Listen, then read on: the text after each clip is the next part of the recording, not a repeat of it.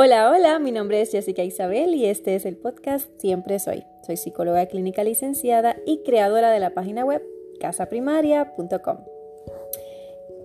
Bienvenida, bienvenido a esta tercera temporada del podcast Siempre es Hoy. No sabes lo feliz que estoy, no solo de que estés aquí, escuchándome, sacando un tiempito para desconectar quizás con el mundo y conectar quizás contigo mismo o contigo mismo Em, esta felicidad que siento, sí, no es solamente por eso, es también por el hecho de que poder desarrollar este podcast, estos episodios, estos temas, de igual forma, se ha convertido para mí en un proceso de exploración personal y gracias a este podcast he logrado conectar con personas nuevas en mi vida y de igual forma con personas que han estado junto a mí por mucho tiempo y que ahora prestan sus mentes y su tiempo, por no ser redundante, y su forma de pensar para ayudarme a desenredar unos temas que a veces son difíciles de abarcar y a la misma vez para crear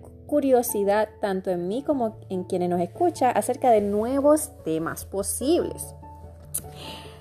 Haciendo un poquito de resumen de lo que ha sido este proyecto, mini proyecto de Siempre es Hoy, quiero repasar ¿Cuáles han sido esos temas relevantes e importantes que han servido como guía, como coordenadas a este proyecto que comencé en el 2019? En la primera temporada, publicada en su mayoría en el 2019, estuve hablando sobre un vocabulario emocional básico. Hablamos sobre la vergüenza, y digo hablamos en plural porque se convirtió de repente en tema de conversación con personas que estaban escuchando este podcast. Por eso es que hablo en plural. Así que hablamos sobre la vergüenza, sobre la incertidumbre, el miedo, la ansiedad y finalmente abordamos el tema sobre la libertad. Y sí, hablé sobre la libertad como una emoción, lo cual me sirvió como puente para esa segunda temporada del podcast que estaba anclada en explorar el tema de el derecho de nacimiento, ese derecho de nacimiento que todos tenemos de poder decidir con libertad lo que queremos pensar, lo que queremos sentir y por lo tanto esa libertad de acción a la que todos tenemos acceso, obviamente. Nos hace muy difícil en ocasiones tener acceso a esas libertades, a esas acciones y precisamente para eso mismo es este podcast, para ayudarte y ayudarme a reconocer que tenemos la capacidad de decidir, la capacidad de hacernos responsables de nuestras vidas y de cómo vivimos nuestro día a día. Aun cuando van a seguir pasando situaciones difíciles, van a seguir pasando situaciones que nos pueden desesperar o quizás nos hacen sentir con muchas dudas acerca de nosotros mismos. Esas situaciones van a seguir ocurriendo. Aún así, si tenemos la capacidad de mirar esas cosas que nos están pasando y poco a poco quizás comenzar a experimentar con nuevas acciones, nuevas actitudes. Y de hecho, hasta incluir a otras personas que quizás se interesen en ayudarnos, en encontrar un nuevo mapa para vivir nuestra vida, que es la única que tenemos porque a fin de cuentas siempre es hoy. Con esto comienzo entonces esta introducción a este nuevo sentir de este podcast. Esta nueva temporada va a estar llena de acciones, de ver cómo es que entonces, luego de reconocer cuáles son nuestras emociones, esos volcanes dormidos que a veces tenemos, podemos entonces fijarnos en nuevas conductas, en nuevas cosas para hacer. Así que hoy comienzo este podcast con una invitada muy especial de las que le hablaré en unos segundos. ¿Me acompañas?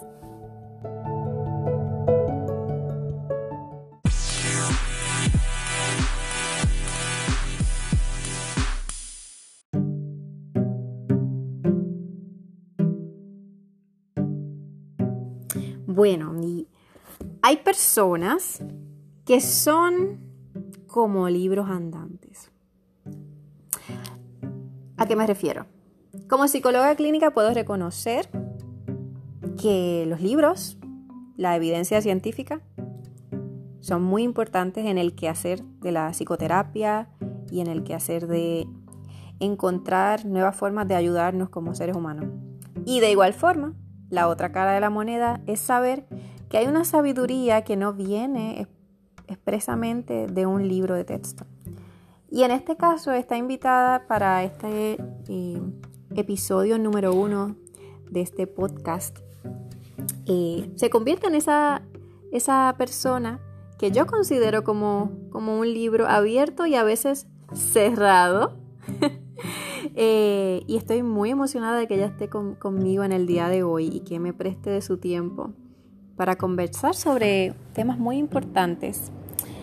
Bueno, sin más les presento a mi invitada especial. Su nombre es Mildred Quiñones Vélez y ella es nada más y nada menos que mi mamá. quien me enseñó a amar a la Real Academia de la Lengua Española. Así que de cierta forma ella ha estado involucrada en este podcast desde que comencé a explorar esas definiciones en ese, en ese libro sin fondo de, la RAE. Eh, mi mamá es una persona muy especial que ha vivido muchas experiencias de crecimiento acelerado, como por ejemplo el tener un aneurisma cerebral, el tener que pasar por una cirugía de emergencia para ver si podían ayudarla con ese aneurisma cerebral que se rompió. Y eso pasó en el 2010 y ya estamos en el 2020. Y qué bendición poder tenerla a ella hoy aquí. Ella es egresada de la Universidad de Puerto Rico, recinto de Río, de Piedras, y cuenta con una maestría en humanidades con concentración nada más y nada menos que en estudios hispánicos. Bueno, quiero entonces reconocer que estoy un poquito nerviosa de tenerla a ella. Y nada, aquí entonces abro el micrófono para que ella nos, nos dé su saludo. Buenos días. Muy buenos días. Jessica Isabel Nieves Quiñones, CID, licenciada. Me siento muy emocionada también de poder tener el privilegio de compartir contigo en esta iniciativa para la humanidad que se llama este podcast. Siempre es hoy. Siempre soy. Que me encantó que ahorita dijiste hoy es hoy. Quizás le cambiamos el título entonces en el futuro. bueno, eh, en el día de hoy tenemos planificado comenzar este este episodio, bueno, esta temporada, quizás con un tema que pudiésemos pensar como, como el final para algo, porque vamos a estar hablando de cerrar. Pero nada, queremos realmente evocar preguntas al respecto. El título es Cuando la puerta se cierra. ¿Por qué piensas que hablar de este tema puede ser importante? Pienso que es importante eh, reflexionar sobre esta puerta del hogar donde habitan seres humanos distintos, a la par tienen en común el amor familiar. Y cuando se cierra la puerta al público queda un nuevo mundo dentro de estas paredes que ya no son cuatro como al antaño, sino que son doce o quince paredes que tienen estas personalidades aquí eh, desarrollándose, creciendo y tratando de ser cada cual individualista con el compromiso también de aunar esfuerzos para ser uno. ¡Wow! Qué hermosa la forma en que lo explicas. Pienso que a la par, también es importante este tipo de temas, no solamente porque hay un mundo dentro de lo que es eh, un hogar, sino también por el hecho de que estamos todos pasando de forma forzosa por esta experiencia de estar dentro del hogar, del apartamento, de la casa, eh, del hospital, de, de estar sin poder salir, ¿verdad? Porque no hay mucho mucho afuera que se pueda hacer considerando todo lo que está pasando con el coronavirus y ese miedo colectivo que ahora ya todos tenemos, que aunque nos digan que podamos salir, como quiera hay mucha duda de poder salir. Entonces, en general hoy lo que vamos a estar hablando es de poder encontrar cómo esa cerrada de puertas pudiese convertirse realmente en una invitación a que se abra un mundo dentro del hogar, dentro de, nosotros mismos. Habemos personas que estamos solas, sabemos personas que estamos en pareja, vemos personas que estamos en, en colectivo con más gente, con, viviendo con amigos, con roommates o personas que estamos al cuidado de nuestros padres y así por el estilo. Así que cuando hablamos del hogar, de esa puerta que se cierra al mundo pero se abre adentro, nos referimos al hogar de uno mismo y de quien uno piense que es parte de ese hogar. Es interesante que dentro de lo que es la definición de cerrar, del verbo, verbo cerrar, según la Real Academia de la Lengua Española, Adivina cuántas definiciones hay de lo que significa eso. ¿Tienes idea? Deben ser muchas. Bueno, yo estoy completamente en shock porque realmente lo acabo de buscar antes de comenzar a grabar y tengo por aquí el número. Déjame ver si lo encuentro. Me parece. Déjame ver. Aquí está, aquí está. Hay nada más y nada menos que tan, tan, tan, tan 36 definiciones de lo que significa cerrar. Y dentro de, esa lista sin fin de definiciones, de las cuales pudiésemos estar hablando una semana sin parar, me voy a fijar solo en algunas, ¿verdad? Porque no quiero aburrir con tantas definiciones, pero voy a hablar de las que más llamaron mi atención y luego me gustaría que me, me hables de cómo respondes tú a eso de, de estas definiciones tan, tan diferentes acerca de cerrar. Ok. Comenzando con la número 5. Cerrar.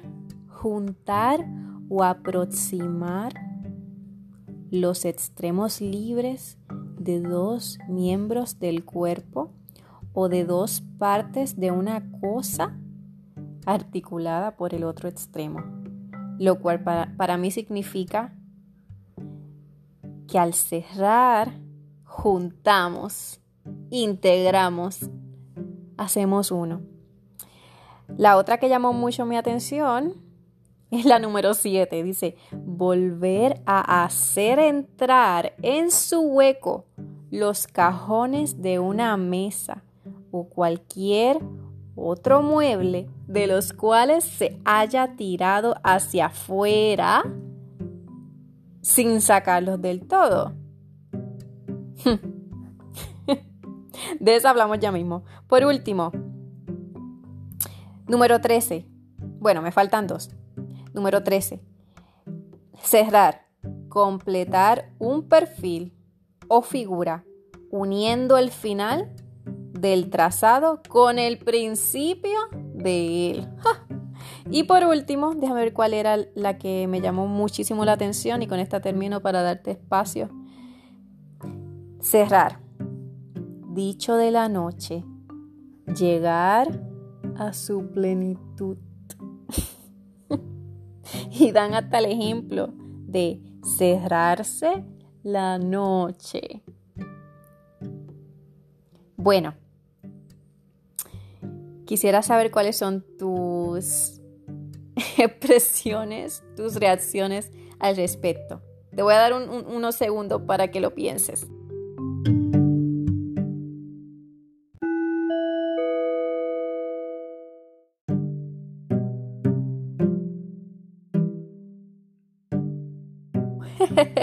Bueno, ya le di unos segunditos a ella para que procesara todas estas definiciones y ahora entonces le doy entonces la bienvenida a ella para que me explique cuáles son sus reacciones a, estas definiciones del verbo cerrar. Ciertamente como verbo que significa una acción, eh, es una acción eh, de estancamiento, es una acción de poner una pausa, es una acción paralizante cuando nos dice cerrar. Sin embargo, en las definiciones que tú encontraste, eh, cada una de ellas habla de una acción que comienza precisamente cuando se cierra mm. esa puerta. Hmm. Me llama mucho la atención que habla de juntar miembros, algunas de esas definiciones, y de llegar a una plenitud. Porque siempre se nos ha enseñado que cerrar la puerta es ah, terminar con el mundo exterior y vivir unas experiencias de descanso. Sin embargo, hoy aprendo que al contrario, ahí empiezan, comienza otra nueva forma de aprendizaje. Fíjate que no lo había pensado así. Y de hecho, qué interesante que hables de lo del descanso, porque pudiésemos entonces hablar de las dos partes de esto. Y digo esto porque una de las frases que también estoy utilizando como guía para este episodio, de la cual no te había hecho partícipe, es la siguiente. A nuestros ancestros no les estaba permitido descansar o tener espacios para el autocuidado. Por eso, les rendimos honor cuando nos ponemos como prioridad y cuando por cuenta propia hacemos las cosas despacio.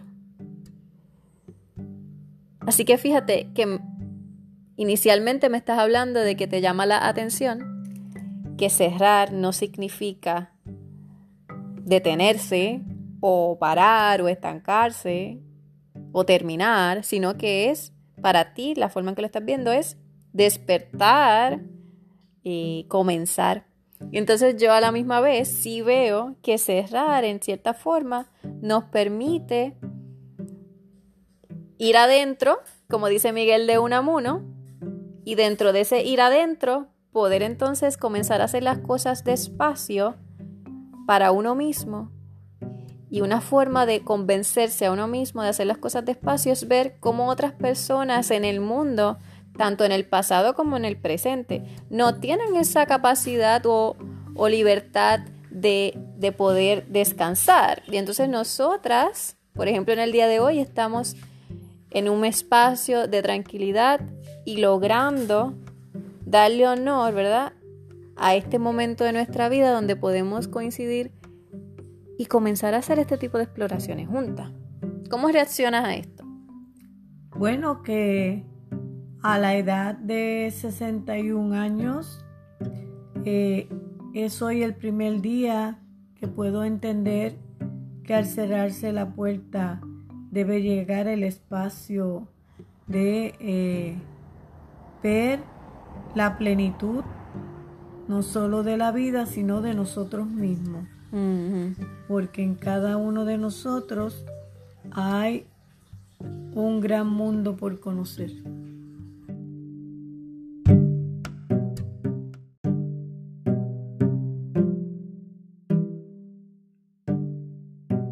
Wow, me llama mucho la atención eso que estás hablando de el mundo. ¿A qué te refieres?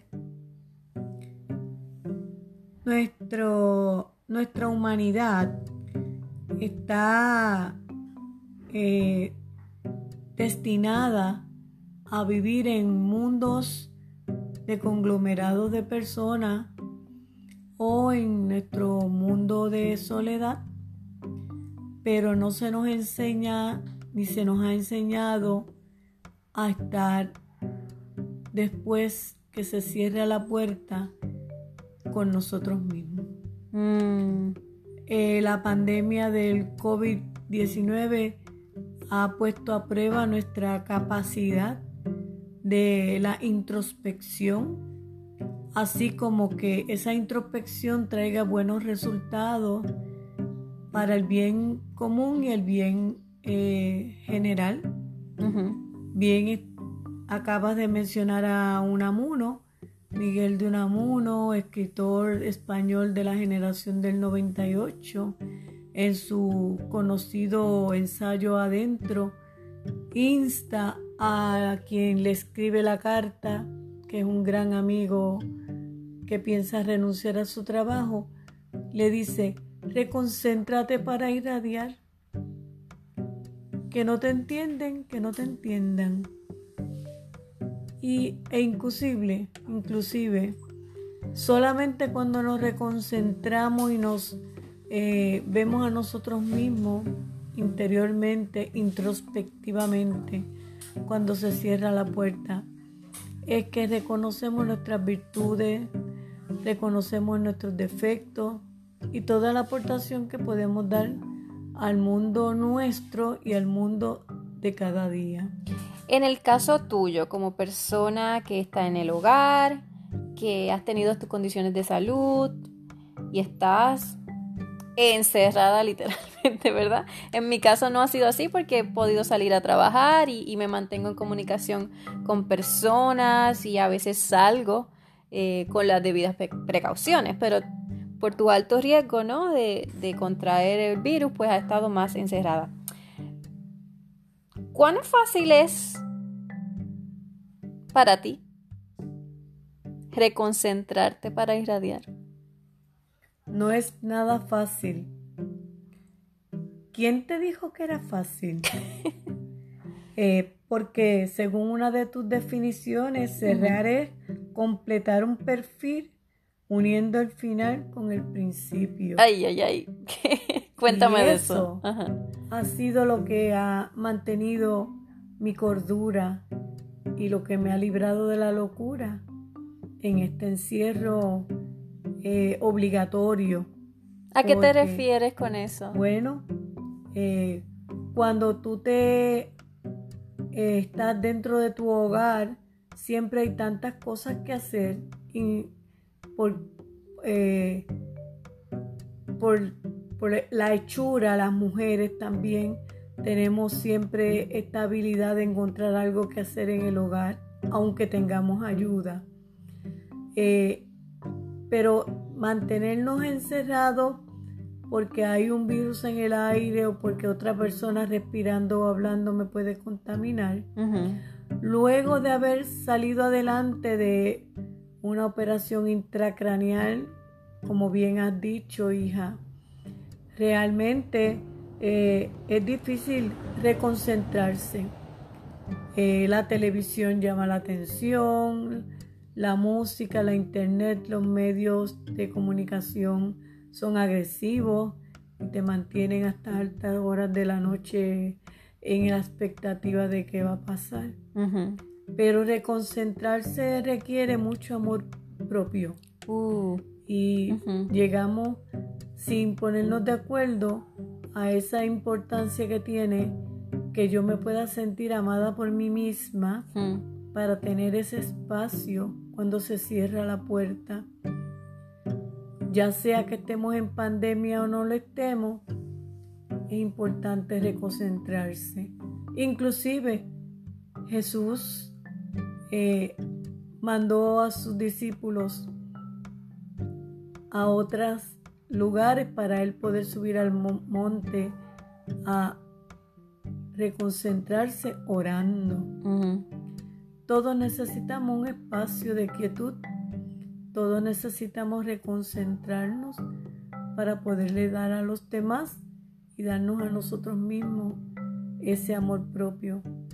Que nadie se va a preocupar por implantarlo, nadie se va a preocupar por eh, llenar nuestra personalidad, sino que nosotros mismos tenemos esa responsabilidad. Nuestros huecos, eso me llama mucho la atención porque de cierta forma puedo atarlo mientras habla, lo pienso, a la otra definición que hable de, de, según la Real Academia de la Lengua Española, déjame buscarla por aquí rapidito, la que habla sobre las gavetas. Ah, volver a entrar en el cajón. Volver a hacer entrar el cajón. Y, y, al menos la imagen que me viene, yo soy bien visual, es como si, vamos a suponernos, como si fuéramos todos armarios. No sé si han visto la película Beauty and the Beast, que hay un armario que está lleno de ropa y se abre y le empieza a hablar a, a, ¿verdad? Si nos imagináramos nosotros antes de la pandemia como esos armarios, podemos reconocer que hubo muchas gavetas, muchas cosas de uno mismo, que uno fue, comenzó como que a esparcir por el mundo, a repartir por el mundo, en ocasiones repartiendo en el trabajo, repartiendo en nuestras relaciones de pareja, repartiendo a los amigos. Y en ocasiones, lamentablemente, cuando nos damos así por entero a todo, a estas personas, a estas relaciones, a esta experiencia, a estas responsabilidades, comenzamos a vaciarnos. ¿Cierto? Comenzamos a olvidarnos de nosotros mismos porque nos esparcimos demasiado y nos convertimos en demasiado flexibles hasta que nos rompemos. Es como las ramas de un árbol tienen que ser lo suficientemente flexibles como para poder ir con el viento, ¿verdad? Pero si el viento es muy fuerte, se rompe la rama y entonces hacia dónde va el crecimiento del árbol. Entonces, volviendo a la imagen del armario, lo que me viene es que este cerrar nos está obligando, número uno, a identificar qué estamos dando al mundo. Y qué de eso que estamos dando, esas pertenencias, esos souvenirs de uno mismo en el mundo, necesitamos traerlo de vuelta a casa para llenarnos. Y entonces recapitular, ¿verdad? Hacer como un resumen de caso, de que, ok, esto fue lo que hice. y están levantando la mano por aquí, hay alguien que quiere intervenir. Eh, voy a terminar la idea y te doy el micrófono. Esto fue lo que hice. Estas fueron las formas buenas en que me repartí al mundo. De igual forma reconozco que estas formas que lo hice en esta otra ocasión no estuvo bien, así que este cerrar me permite mirarme, lo cual no es nada fácil, ni siquiera para mí como terapeuta. Ha sido fácil este encierro eh, como, como ser humano y como terapeuta, fíjate. Y, y, entonces este cerrar me ha permitido ver mis defectos, las áreas que quiero seguir creciendo, las áreas que ya han llegado a su fin, ¿verdad? Porque como seres humanos nacemos, crecemos y morimos muchas veces. Así que esa es como que la idea que me está viniendo, ¿no? Ahora mismito mientras estamos hablando con respecto a cuando la puerta se cierra. ¿Y tú? Eh, ¿Cómo reaccionas a esto? Y levantaba la mano porque nos centramos mucho en el servicio, en el compañerismo, en darnos de la puerta hacia afuera, pero cuando se cierra la puerta, a veces estamos entre desconocidos. No nos damos cuenta que son nuestra familia. El COVID nos ha hecho mejores personas y aunque muchos sientan que ha sido un encierro eh, de enclaustramiento, es más bien una oportunidad que Dios y la vida nos ha dado de volver a empezar. Me gusta mucho la forma en que lo estás explicando porque entonces reconozco que, por ejemplo, para ti en específico, ¿verdad? No todo el mundo tiene una fe, no todo el mundo tiene a Dios en su vida, pero en específico para ti notas esto como una oportunidad, ¿verdad? Y sientes que al poder tener esa fe y esa esperanza, te sientes menos ansiosa quizás, cuando lo piensas, ¿verdad? La ansiedad siempre llega, pero cuando reconoces que, ok, todo tiene un propósito, estamos aquí, Dios está de la mano, ¿verdad? Eso como que parece que te ayuda, ¿verdad? Claro, me ayuda, me sirve de sostén y me mantiene alerta. Porque según Efesios 2, 8, 9, por gracia somos salvos y esto es por medio de la fe. Y la fe no es otra cosa que la convicción de lo que se espera y la certeza de lo que no se ve. Entonces, los que tenemos una creencia cristiana cristocéntrica, echamos mano a esa oportunidad que también se ve a través de la lectura de libros, no solo de la Biblia, sino de libros que abren de experiencias humanas. Eh, y esas experiencias humanas de otros también nos ayudan a nosotros a, crecer porque la noche nos ayuda a que lleguemos a nuestra plenitud. Mm. ¿Y para ti qué significa plenitud? Me la has puesto difícil, Jessica Isabel. Estás en el spot. plenitud. Bueno, para mí plenitud significa el estado óptimo de la situación o de los sentimientos. Mm.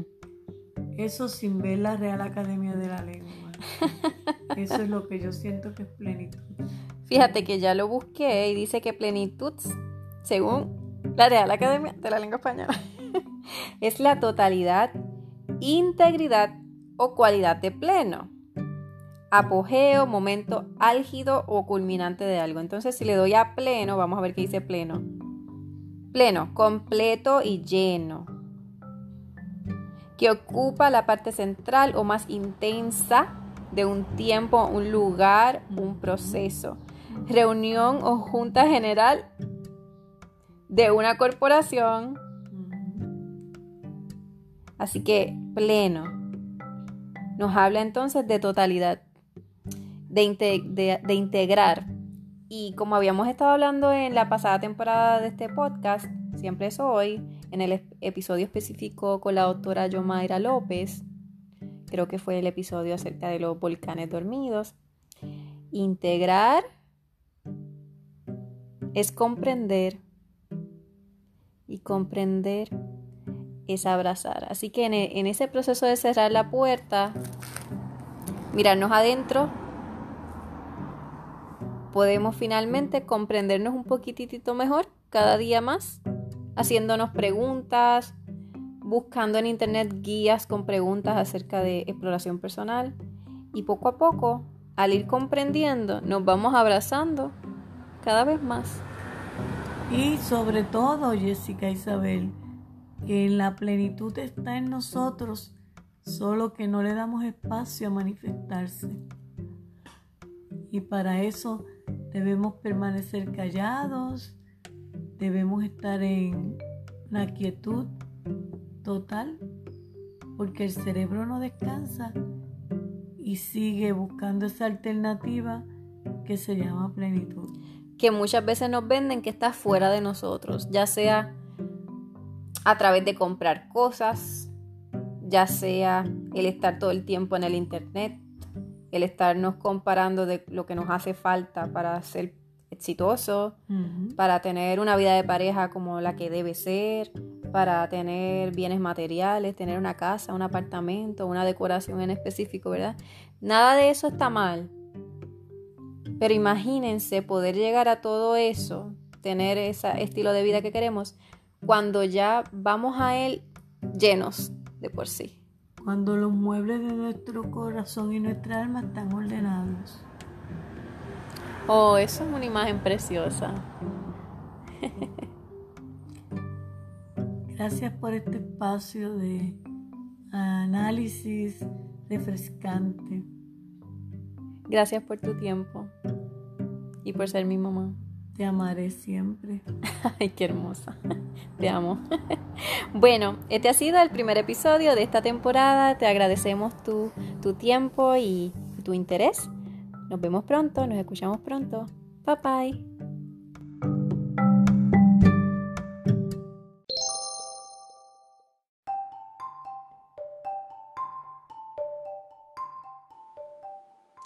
Acabas de escuchar un episodio del podcast Siempre es hoy.